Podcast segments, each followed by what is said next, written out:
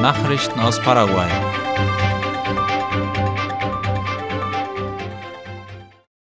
Bei der Post gelten ab heute neue Vorschriften für den Versand von Päckchen und Paketen.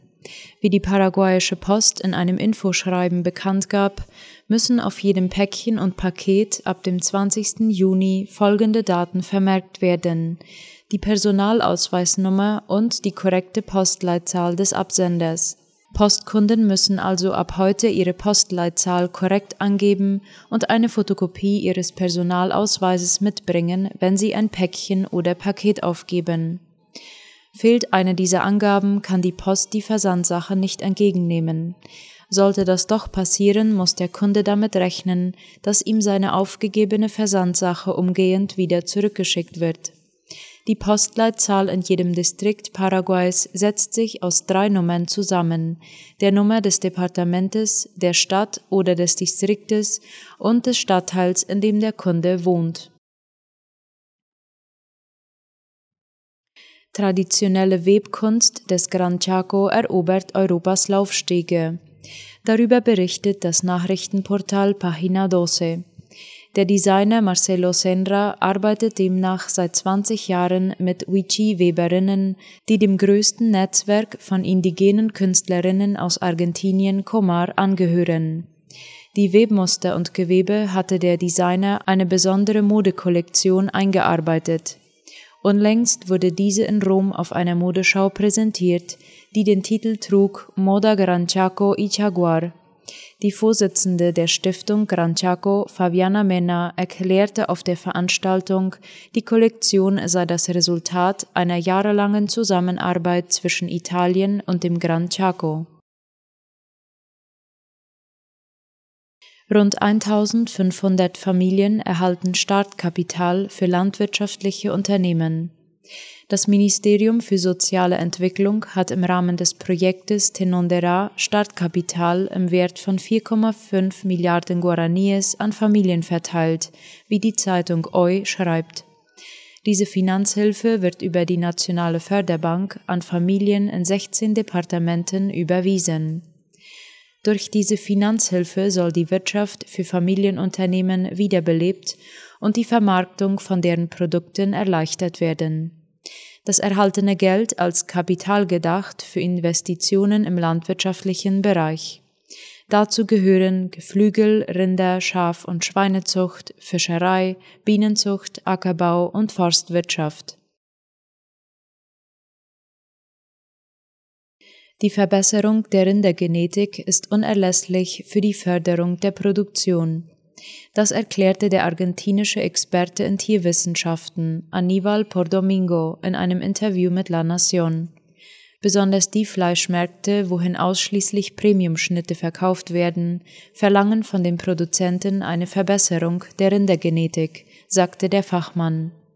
Durch diese Verbesserungen seien die Rendite besser, weil das Fleisch als differenziertes Produkt dargestellt werde und somit einen Gewinn von bis zu 70 Prozent bringen könnte, so Por Domingo.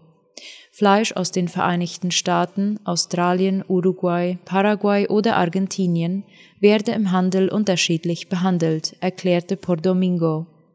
Der Tierwissenschaftler sagte, wenn der Erfolg der verbesserten Genetik mit dem Fleischertrag und der Qualität kombiniert werden, könnten Mastsysteme die Menge an Futtermitteln um bis zu 50 Prozent reduzieren. Die Erzeugerländer versuchen in der Regel für verschiedene Märkte zu produzieren, indem sie unterschiedliche Produkte erzeugen. Die Genetik ist dabei die Grundlage. Die Produktvielfalt sei wirtschaftlich vorhersehbar, aber sie erfordere eine grundlegende genetische Ordnung, hieß es.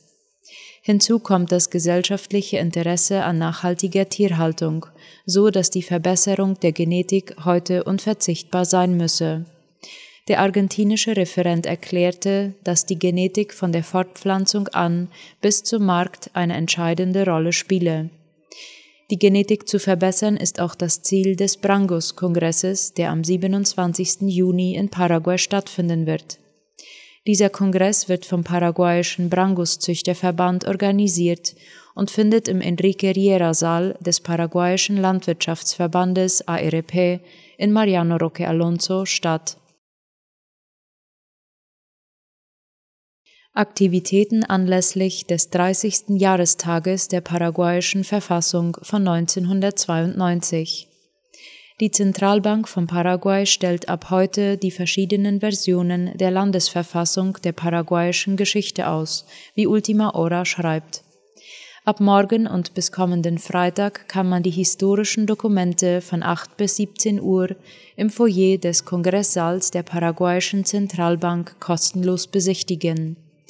Die Leiterin des Kulturbereichs der Zentralbank, Bettina Villagra, sagte laut La Nación, dass im Rahmen des 70-jährigen Bestehens der Bank ein Veranstaltungskalender erstellt wurde, der auch kulturelle Veranstaltungen beinhaltet. Diese finden jeden zweiten Monat statt, sind kostenlos und stellen oft nationale Künstler vor. Villagra hob die Wichtigkeit dieser Veranstaltung hervor, da aufgrund der wertvollen Dokumente die Einheit des Volkes gestärkt werden kann. Paraguay verzeichnet die niedrigste Staatsverschuldung in der Region. In einem Bericht der Wirtschaftskommission für Lateinamerika und die Karibik CEPAL wird Paraguay als eines der lateinamerikanischen Länder mit der niedrigsten Staatsverschuldung eingestuft.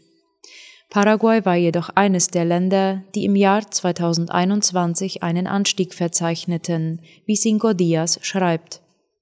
Ende letzten Jahres war das Verhältnis der öffentlichen Bruttoverschuldung der lateinamerikanischen Zentralregierung zu ihrer Wirtschaftsleistung leicht rückläufig und lag Ende 2021 bei fast 54 Prozent, nachdem es 2020 noch fast 60 Prozent betragen hatte. In Paraguay belief sich die Verschuldung des Zentralstaats im Jahr 2021 auf etwa 12 Milliarden US-Dollar. Damit liegt das Land sogar unter dem regionalen Durchschnitt. Nachrichten aus aller Welt. Null Toleranz nach Massaker an Zivilisten. Wie der ORF schreibt, hat der äthiopische Ministerpräsident Abiy Ahmed nach einem Massaker an mehr als 100 Zivilpersonen in der Region Oromia Null Toleranz gegenüber den Verantwortlichen angekündigt. Die Wiederherstellung von Sicherheit und Frieden habe oberste Priorität für seine Regierung, sagte er. Am Samstag war es nahe der Stadt Gimbi und in mehreren umliegenden Dörfern zu Angriffen gekommen. Wie es hieß, seien mehr als hundert Menschen von den bewaffneten Tätern erschossen worden. Viele Menschen versteckten sich aus Furcht vor weiteren Angriffen in den umliegenden Wäldern. Unter den Opfern waren vor allem Frauen, Kinder und ältere Menschen, hieß es. Die äthiopische Regierung machte eine Rebellengruppe für den Anschlag verantwortlich. Diese jedoch bestritten, etwas damit zu tun gehabt zu haben. Italien ruft zum Wassersparen auf. Wegen der anhaltenden Dürre werden in Italien Sondermaßnahmen gegen die Wasserknappheit ergriffen, wie der ORF berichtet. Der Klimanotstand sei kein Problem der Zukunft, sondern der Gegenwart, erklärte der Präsident der mittelitalienischen Region Latium. Es müssen sehr kritische Maßnahmen ergriffen werden, angefangen bei den Haushalten, sagte er. In etlichen Provinzen Italiens wird nach Angaben das Wasser bereits nur für lebensnotwendige Zwecke genutzt. In manchen Städten wird die Wasserversorgung nachts komplett unterbrochen. Vor allem den Agrarverbänden macht die Dürre zu schaffen. Sie befürchten, dass dadurch die Ernte vernichtet wird. Im Norden Italiens ist vor allem die Reisproduktion betroffen, die große Mengen an Wasser benötigt. Antike Tempelanlage in den Niederlanden freigelegt. Wie die Tagesschau schreibt, wurde in den Niederlanden eine 2000 Jahre alte römische Tempelanlage gefunden. Jetzt sei sie vollständig ausgegraben. Die Anlage liegt nahe an der Grenze zu Deutschland und zählt zu den besterhaltenen Funden der Niederlande. Im Jahr 2021 hatten Hobbyarchäologen erste Objekte gefunden und die Behörden informiert. Nach weiteren Untersuchungen fanden Experten dann die Anlage. Wie es heißt, waren vom ersten bis zum vierten Jahrhundert römische Soldaten in der Gegend stationiert. Die Tempelanlage soll dabei als Gebetsstätte gedient haben. Israel steuert wieder auf Neuwahlen zu. Israels Regierung will das Parlament auflösen und damit den Weg zu Neuwahlen ebnen, wie die Tagesschau schreibt. Die Koalition will in der nächsten Woche das Parlament über das Vorhaben abstimmen lassen, wie Ministerpräsident Naftali Bennett mitteilte. Bis zur Vereidigung einer neuen Regierung soll Außenminister Jair Lapid stellvertretend das Amt des Ministerpräsidenten übernehmen. Die Wahlen könnten Medien zufolge Ende Oktober stattfinden. Bennets Regierungsbündnis ist seit einem Jahr im Amt und schon seit längerem unstabil. Bennett und Lapid hatten sich vor einigen Jahren auf ein Rotationsprinzip geeinigt. Demzufolge wollten sich die beiden an der Regierungsspitze abwechseln. Allerdings lagen die Koalitionspartner von Anfang an in mehreren Punkten über Kreuz. Größter Süßwasserfisch der Welt in Thailand gefunden. Wie BBC News berichtet, wurde ein 300 Kilogramm schwerer Stachelrochen, hier auch bekannt als Tellerfisch, im Mekong-Fluss gefangen. Nach Angaben der Wissenschaftler ist er der größte bisher verzeichnete Süßwasserfisch. Der bisherige Rekord war 293 Kilogramm schwerer Riesenwels, der im Jahr 2005 gefangen wurde. Der Mekong-Fluss in Thailand ist reich an biologischer Vielfalt aber durch Überfischung, Staudämmen und Verschmutzung wird der Lebensraum vieler Arten bedroht. Dänemark besiegelt Beitritt zur EU-Verteidigungskooperation. Nach fast 30 Jahren Sonderstatus hat Dänemark die EU formal von seinem Beitritt zur gemeinsamen Verteidigungs- und Sicherheitspolitik unterrichtet. Künftig könne Dänemark somit nicht nur durch die NATO, sondern auch durch die EU zur gemeinsamen Sicherheit in Europa beitragen, hieß es. Vor dem Eindruck des russischen Angriffskrieges in der Ukraine hatte die dänische Bevölkerung am 1. Juni bei einer Volksabstimmung mit deutlicher Mehrheit für die Abschaffung des Vorbehalts gestimmt. Fast 67 Prozent stimmten dafür, etwa 33 Prozent dagegen. Die seit 1993 bestehende und EU-weit einzigartige Sonderregelung bedeutete bisher unter anderem, dass sich das Land zwar an zivilen, nicht aber an militärischen EU-Missionen beteiligen konnte.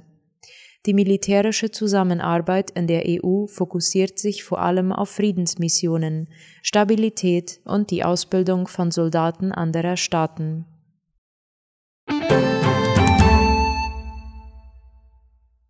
Soweit die Abendnachrichten für heute am Montag. Auf Wiederhören.